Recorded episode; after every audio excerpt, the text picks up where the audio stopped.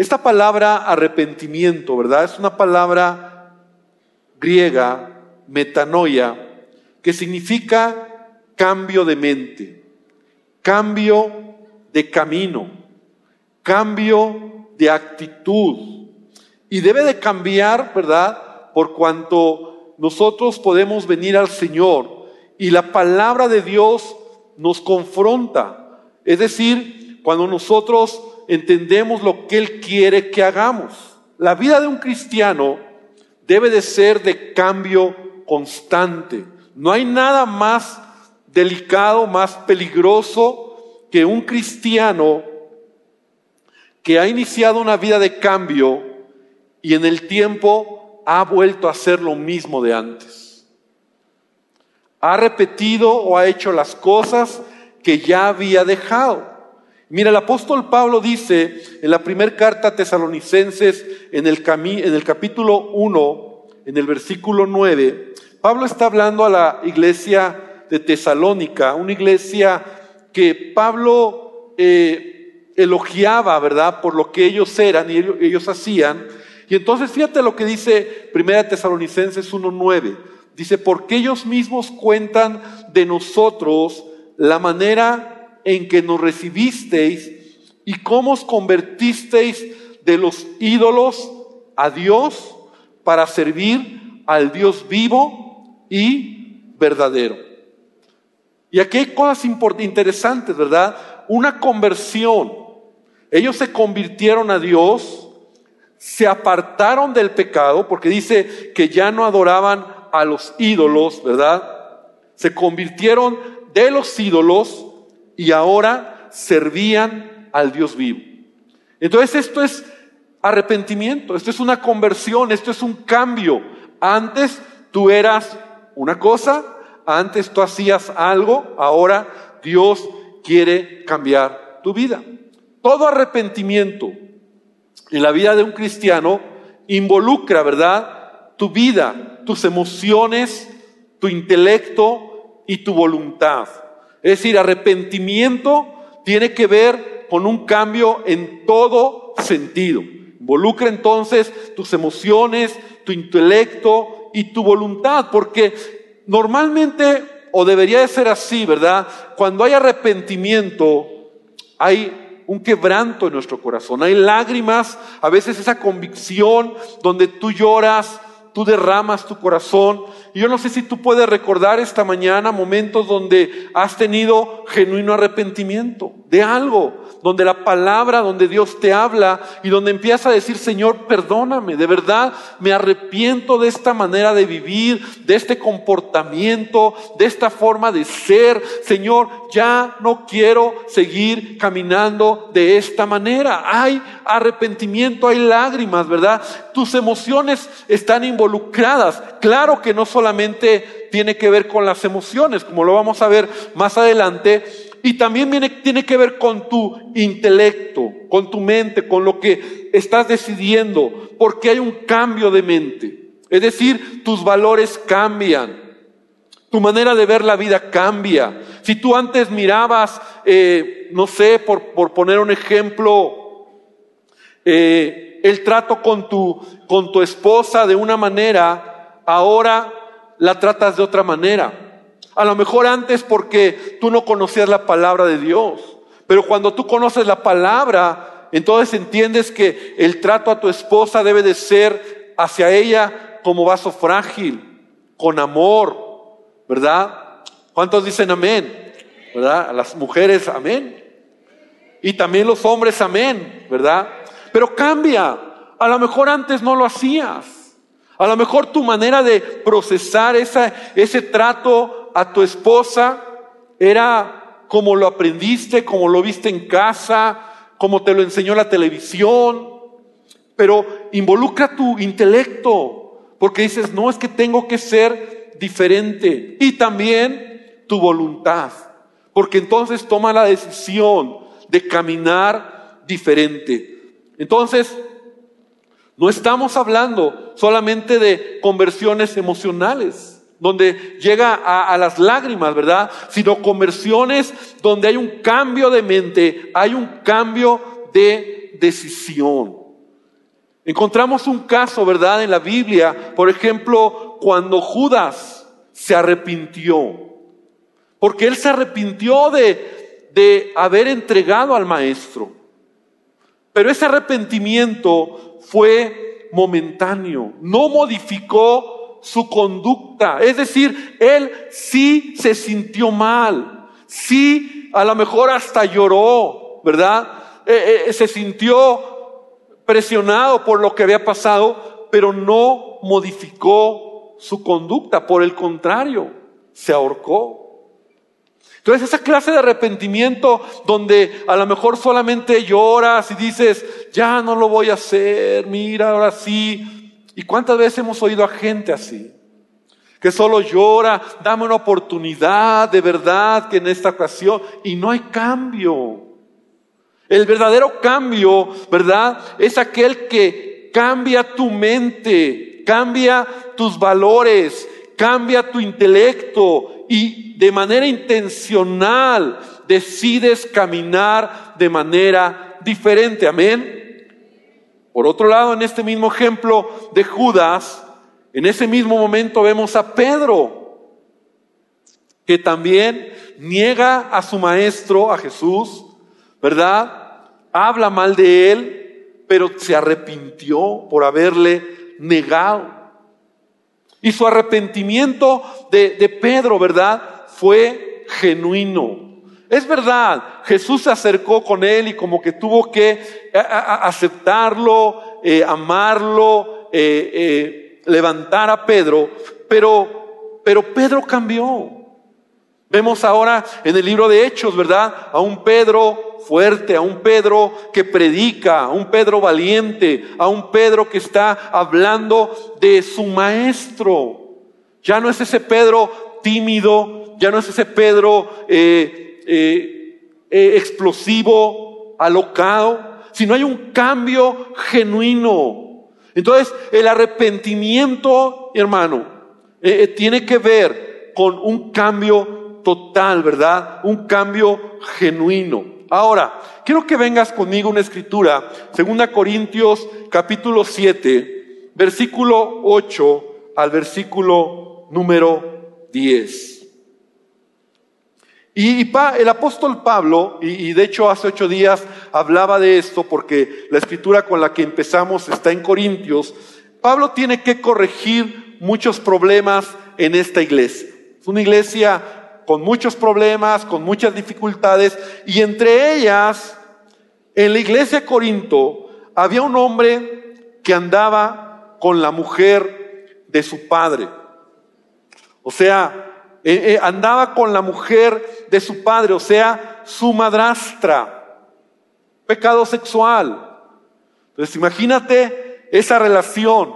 Un hombre que andaba con su madrastra con la mujer de su padre. La iglesia lo sabía, los, los hermanitos de ahí de Corinto sabían de este cuate que tal vez a lo mejor era un líder, a lo mejor era alguien que servía en la iglesia Corinto porque lo conocían. Y qué tremendo que este hombre no se arrepentía de ese pecado. Por el contrario, ¿verdad? él le valía y seguía viviendo así. Es más, yo imagino, no lo dice la Biblia, ¿verdad? Pero esa es mi versión. Yo imagino que él decía, me vale. Sea, pues qué. Háganle como quieran, ¿no? O sea, yo así es mi vida y así camino. Y así hay mucha gente, ¿verdad? Mucha gente que ante la palabra, ¿verdad? Dice, a mí me vale. A mí no me digas cómo debo de vivir. Es mi vida. Yo hago de mi vida lo que quiero. Y está bien, en cierta manera, porque Dios nos dio libre albedrío, pero cuando se trata de, de buscar a Dios y, por ejemplo, este hombre, que aunque no dice la Biblia, yo creo que era alguien relevante, alguien que incluso a lo mejor servía, ¿no? Entonces Pablo se entera de chorro de broncas que hay en la iglesia, entre ellas un hombre el hermanito Juanito, ¿verdad? Que andaba ahí con la mujer de su padre. Y la iglesia no hace nada. Entonces Pablo en la primera carta a los Corintios se enoja y lo que escribe, ¿verdad? Y, entonces les dice, a ver, ¿cómo es posible que ustedes no están haciendo nada? Y toma una decisión Pablo muy fuerte y les dice, con la autoridad que tengo, la autoridad apostólica que tengo, y aunque yo no estoy allá físicamente, pero yo he tomado una decisión, a ese hombre entréguenlo a Satanás. Así dice Pablo, ¿no? Y es de las pocas veces que encontramos al apóstol Pablo haciendo esto. Es más, es un tema eh, profundo, ¿verdad? Entregar a Satanás a un cristiano. Y muchos han hablado sobre este tema. ¿Qué significa eso? ¿Qué es que Pablo está diciendo? ¿Qué quiere decir? Entregar a Satanás a un cristiano que no se arrepiente de una vida eh, y está en pecado, ¿verdad? Y Pablo dice, ¿verdad? Para que su alma sea salva, ¿verdad? Y él se ha entregado a Satanás. Ahora, no es el tema, ¿verdad? Pero solamente quiero, pues, explicar rápidamente qué significa eso. Que alguien se ha entregado a Satanás. Ahora, no, no, no significa que tenemos que estarlo haciendo en, la iglesia todo el tiempo. Es algo, como te digo, en esta ocasión, en Primera Corintios se encuentra, hay otro caso también donde Pablo dice, a tal lo entregué a Satanás para que aprenda a, no blasfemar y también está viviendo una vida, eh, otro hombre creo que era Alejandro, se llamaba Alejandro. Pero mira, entregar a Satanás significa, cuando tú estás en Cristo, pues tu cobertura es Jesús.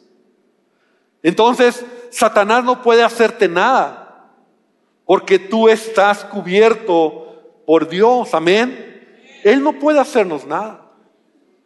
Y de ahí el principio, el, entender que como hijos de Dios, aunque nuestra lucha no es contra carne y sangre, Jesucristo ya venció toda batalla, amén. Él te cubre, Él te guarda. Satanás no te puede tocar. E incluso si él lo quisiera hacer, tendría que pedir permiso a Dios. Pero él no te puede tocar. Entonces, lo que Pablo está diciendo es, lo, lo entregué a Satanás, es como exponerlo para que Satanás toque su vida. Y Satanás lo que quiere hacer es matar, robar y destruir. Y lo he dicho muchas veces, Satanás no está jugando contigo. Él te quiere matar. Él te quiere ver destruido. Él quiere verte en el peor, en la peor condición de tu vida como ser humano. Perder tu dignidad, perder tu familia, perder todo. Esa es la obra del diablo, ¿verdad? De nuestro adversario. No solamente asustarte y ahí jalarte los pies en la noche y cosas así.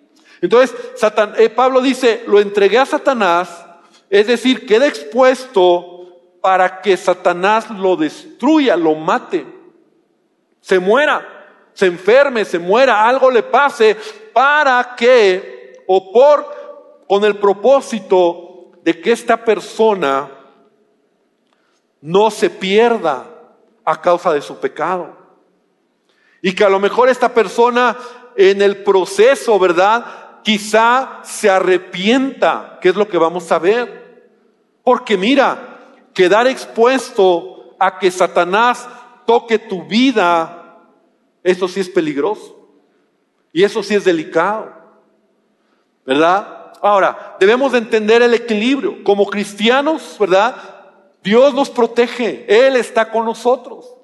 Pero no puedes también tomar esa postura como que, que Satanás a mí me hace los mandados y a mí nada. No. Porque si alguien tomó y es quien nos ha dado la victoria, es Jesucristo, amén. Y somos más que vencedores por medio de aquel que nos amó. Amén. Entonces, Pablo está diciendo eso. Yo les digo, entreguen a este hombre a Satanás. Y también expúlsenlo de la iglesia. O sea, ¿cómo es posible que él está viviendo de manera deliberada este pecado. Ahora, yo por eso creo que él era un líder, que él era alguien importante en la iglesia Corinto, ¿verdad? Porque no quiere decir que todo el que peca, ¿verdad? Porque a lo mejor nadie o muchos no tendríamos que estar aquí, ¿verdad? No, pues entonces, ¿quién puede estar de pie? Pero este hombre estaba burlándose, este hombre estaba en una actitud de que no le importaba. Entonces Pablo da esa instrucción, entréguenlo a Satanás para que su alma sea salva, para que se muera y quizá en el camino se arrepienta. Y ahí está la instrucción de Pablo. Y pasan varios meses, tal vez no nos dice la Biblia cuánto tiempo, y entonces Pablo escribe otra carta donde se entera del cambio o de lo que sucedió sobre este asunto. Y es la segunda carta a Corintios, capítulo 7, la que te pedí por favor que abras, versículo número 8. Entonces fíjate lo que dice el apóstol Pablo aquí, segunda Corintios capítulo 7, versículo 8. Porque aunque os contristé con la carta, no me pesa, aunque entonces lo lamenté, porque veo que aquella carta, aunque por algún tiempo los contristó, ahora me gozo, no porque hayáis sido contristados, sino porque fuisteis contristados para arrepentimiento, porque habéis sido contristados según Dios, para que ninguna pérdida padecieseis por nuestra parte, porque la tristeza que es según Dios produce arrepentimiento para salvación, de que no hay que arrepentirse, pero la tristeza del mundo produce muerte. Y de ahí que nosotros encontramos que este hombre se arrepintió. Este hombre y la iglesia fue contristada y se dieron cuenta que no estaba bien lo que estaban haciendo. Este hombre se sintió mal, en verdad, de su pecado, cambió, se arrepintió y por lo que encontramos en la carta a los Corintios, empezó a tener una vida diferente. Y entonces Pablo les está escribiendo y les dice, qué bueno, me da gusto. Al principio me dolió, porque les pegué fuerte, ¿verdad? Porque pues fue una instrucción muy, muy dura, pero el propósito era que reaccionaran. Y sabes, en la vida Dios quiere a veces que tú reacciones de esa manera de vivir que no agrada a Dios. A veces nosotros nos acostumbramos a cierta vida, a cierta manera que a Dios no le agrada. Hay pecados, pecados ocultos, pecados que tú sabes. Y mira, tú eres bienvenido a la iglesia. Claro que no, no vamos a tomar una acción así, ¿verdad? Porque eso ya es un punto muy extremo. Ya Pablo conocía tal vez hasta este hombre personalmente o, él, él, él sabía las razones por las cuales lo motivaron a ser tan duro, tan, tan fuerte en esta determinación con este hombre. Pero, pero lo que Dios quiere es que tú tengas un corazón de arrepentimiento. Ahora, aquí aprendemos algo, ¿verdad? Dice que la tristeza o el arrepentimiento que viene de parte de Dios en nuestra vida, dice, porque la tristeza que según Dios produce arrepentimiento para salvación. El arrepentimiento en Cristo trae cambio. El arrepentimiento genuino trae modificación de conducta. El arrepentimiento genuino, hace que tu vida sea realmente notorio tu manera de vivir. Pero el arrepentimiento del mundo, como dice Pablo aquí, la tristeza del mundo, perdón, solamente produce muerte. Y de esta yo conozco a mucha gente, ¿verdad? Tristeza pasajera lágrimas momentáneas, porque te cacharon, porque te tomaron con, ¿cómo se dice? Con las manos en la masa. Pides perdón, pero no hay cambio. De eso yo conozco mucho, ¿verdad? Perdóname porque, no porque tú te arrepientes, sino porque te tomaron en el momento. Ay, ahora sí voy a cambiar. Ay, ahora sí ya, de verdad. Pero sabes, en Cristo tú no esperas que te cachen. Tú cambias porque sabes que sabes que Dios quiere cambiar tu vida. Amén. Tú no estás jugando con el pecado y jugándole al malabarista, ¿verdad? A ver en qué momento agarran. Ahora sí, perdóname. Ahora sí, y muchos hombres y mujeres lloran porque ya perdieron algo, porque ya tienen que ir a alguna demanda, porque tienen que ir a la cárcel, porque están perdiendo a la familia, porque están perdiendo un trabajo, porque han perdido la dignidad, porque han perdido amigos. Lloran porque al momento los tomaron. Pero eso no es lo que Dios quiere. El cambio en Cristo es, Señor, quiero cambiar en esto. Y a veces tenemos que venir y confesar nuestro pecado y llorar, sí, y pedirle perdón y a lo mejor si tú estás solo luchando con un área en tu vida, acercarte a alguien, algún consejero, alguien que de verdad tú reconozcas que pueda ayudarte, echarte el hombro y decirte, puedes adelante seguir. Porque el que confiesa prospera, pero el que encubre su vida, sus pecados, no va a prosperar. Entonces, Dios quiere que tú y yo podamos ser realmente transformados y cambiados en nuestra vida. El arrepentimiento genuino, el arrepentimiento que viene de parte de Dios a nuestra vida, no solamente es un cambio de, parecer, de, de mente, sino trae fruto, trae bendición. Repite conmigo, fruto. ¿Cuál es ese fruto? Ese fruto tiene que ver con lo que Dios ahora hace mi vida. Pablo podía decir en Hechos 26, 9, dice, antes yo encerré en cárceles a muchos de los santos. Yo recibí poderes de los principales sacerdotes y cuando mataban a cristianos yo di mi voto. Y muchas veces, dice Pablo, yo los castigué en todas las sinagogas a los cristianos y yo los forcé a blasfemar y enojado contra ellos los perseguí hasta en las ciudades extranjeras. Ese era Pablo. Toda una fichita Pablo, ¿verdad? Como muchos de los que estamos aquí. Como muchos de los que hemos venido a Dios. Pero ¿qué pasó en Pablo? Un día tuvo un encuentro drástico con Jesús. Un día tuvo un encuentro drástico y conocemos la historia. Y aunque él fue salvo, aunque él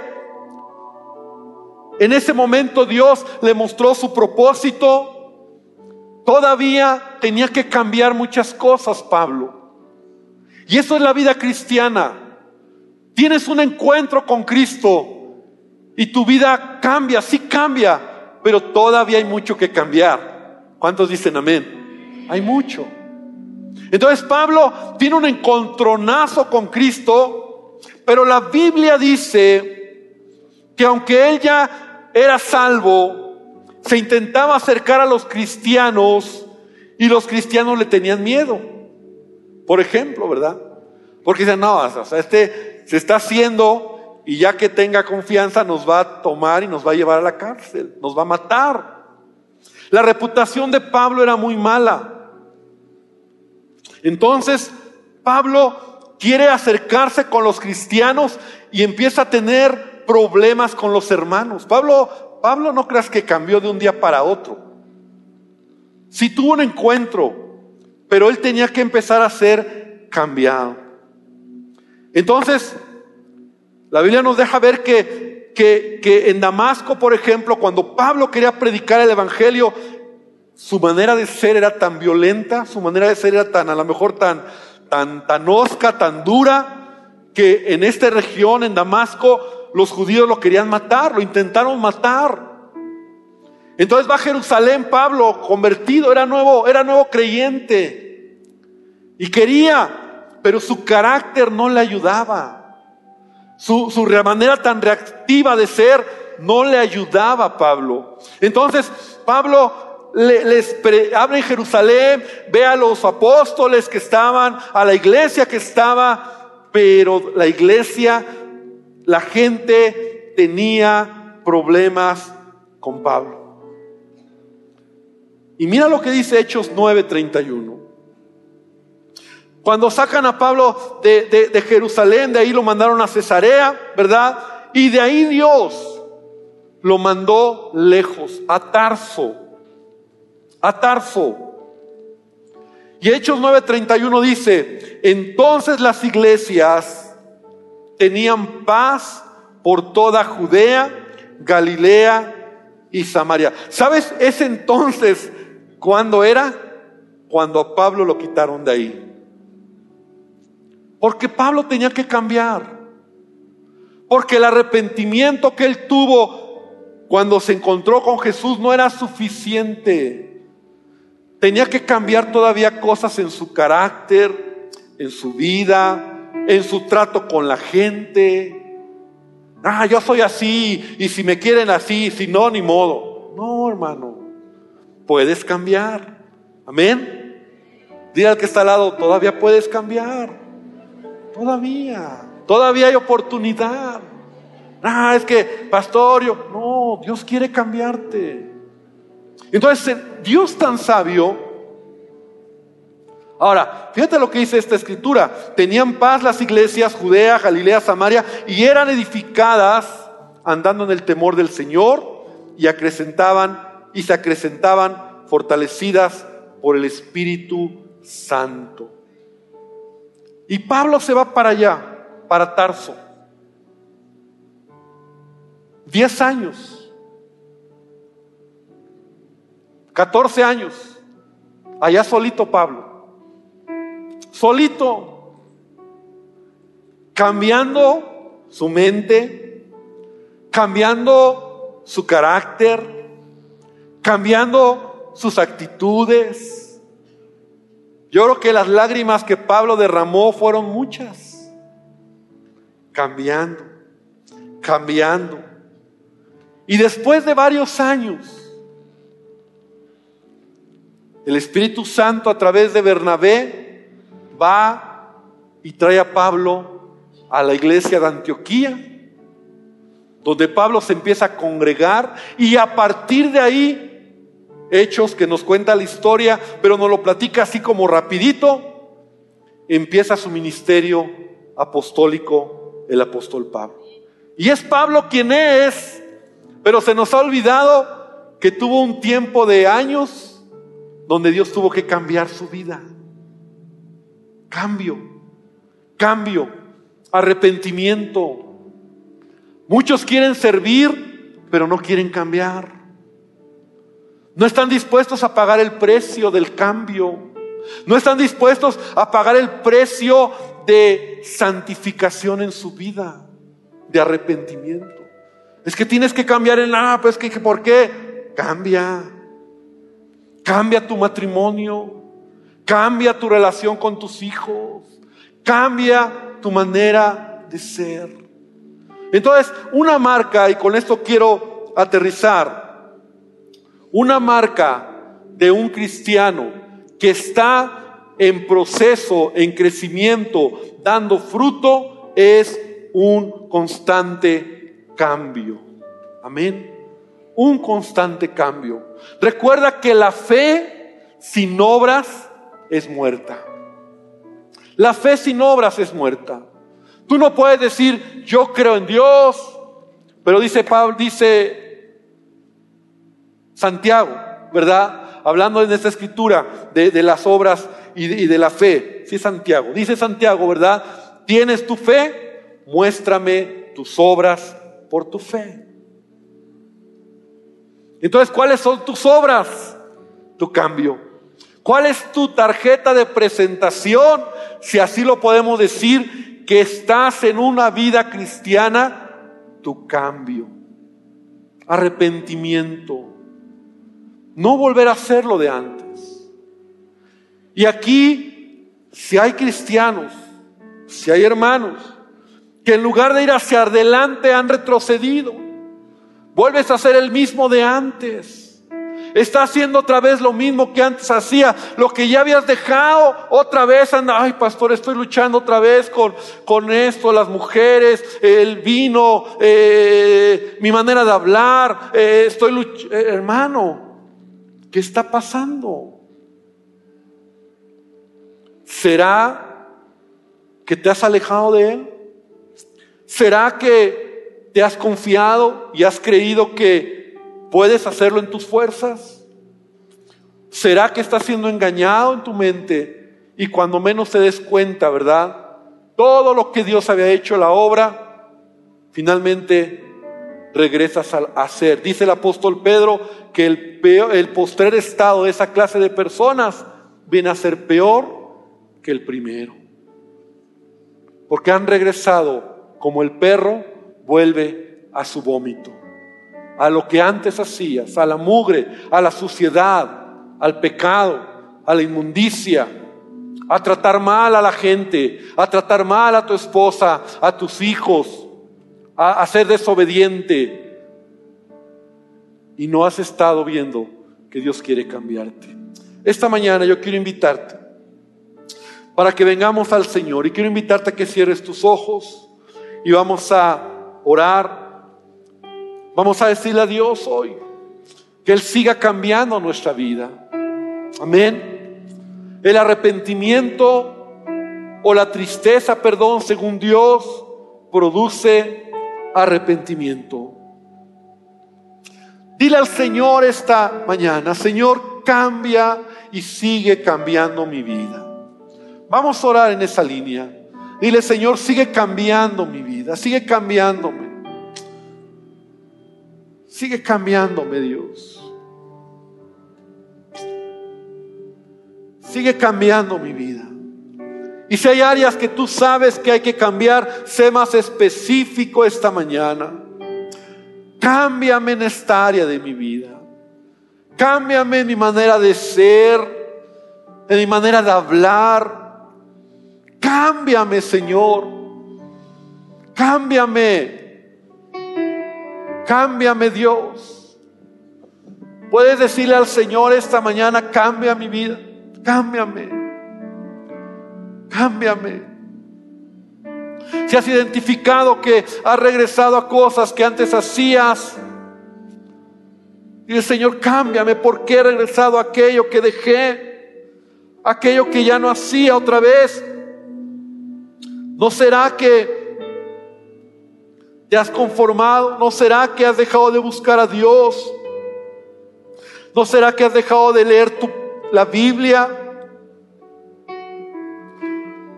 ¿Qué es lo que ha sido en tu vida que no has dejado? Te adoramos, Padre, te bendecimos. Te adoramos esta mañana. Señor, cambia nuestra vida.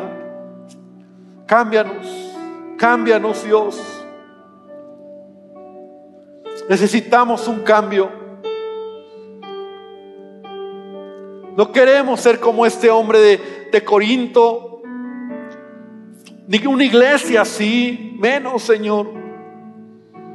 Que el pecado sea algo que no nos duela, que nos acostumbremos. No tiene que ser así. Es cierto, todos estamos luchando en diferentes maneras, en diferentes áreas, pero Dios, no queremos, no, no, no estamos dispuestos a conformarnos con ello. Queremos cambiar y queremos que nos ayudes. Queremos cambiar. Te lo pedimos esta mañana. Ponte de pie, vamos a terminar invitarte a que por favor te pongas de pie. Vamos a orar. para terminar.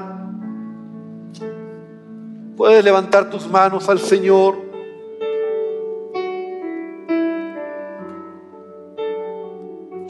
Cambia nuestras vidas, Dios.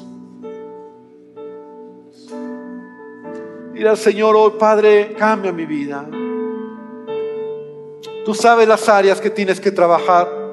Tú sabes las áreas que tienes que dejar. Pero no te conformes, por favor. No te conformes. Si quieres servir, tienes que cambiar. Si quieres hacer algo en él, en él, tienes que cambiar. Y Él habla tu vida en qué áreas. No es lo mismo que el hermano que está al lado tuyo, lo que Él está hablando, porque cada uno de nosotros Dios habla de manera individual. Así que Él, solo Él sabe, y en este momento Él te está hablando. Esas áreas de cambio. Y Señor, así como estamos de pie hoy, yo quiero también orar por cada persona, amigo que hoy nos visita por primera vez. Hoy Dios te ha traído y si tal vez tú nunca has reconocido a Jesús en tu corazón, no es una coincidencia que hoy estés aquí. Yo quiero decirte que Él te ama, que Él desea bendecirte y Él tiene para ti un gran propósito. Yo quiero invitarte a que ahí en tu lugar, amigo, amiga que nos visitas, si nunca has dado tu vida a Jesucristo, hoy es la oportunidad de, tu vida, porque está en juego tu vida eterna, está en juego la oportunidad de conocerle a Él como Señor y Salvador. Y quiero invitarte a que hoy le digas a Él, con tus palabras, pero aún yo te puedo ayudar a que tú le digas a Él hoy, Señor Jesús, necesito de ti. Abre tus labios y dile, Señor Jesús, necesito de ti. Perdóname por todo pecado. Necesito que cambies mi vida. Perdóname por toda mala decisión. Hoy reconozco que necesito de ti. Entra a mi corazón. Dile a Jesucristo que Él cambie tu vida. Y Él desea bendecirte. Y Señor, yo bendigo a tu iglesia. Y yo te pido, Padre, que tú sigas trabajando en nosotros. La obra que has comenzado. Señor, tú sigas perfeccionando la obra en mi vida. Cámbiame, Señor. Quiero ser mejor cada día. Quiero hacer cosas que verdaderamente den cambios genuinos, cambios de fruto, cambios de mente, cambio de decisión, cambio en todo lo que hago, Padre, en mis palabras y en mis acciones. Que sea genuino, Padre. Yo te lo pido esta mañana y te pido que bendigas a tu iglesia. Hermano, que el Señor te bendiga, que el Señor te guarde y que esta semana puedas ver la gracia y el favor del Señor. Bendícenos, Padre, y llévanos con bien y síguenos bendiciendo este día y toda esta semana en el nombre de Jesús. Amén y amén, Señor. Gloria al Señor.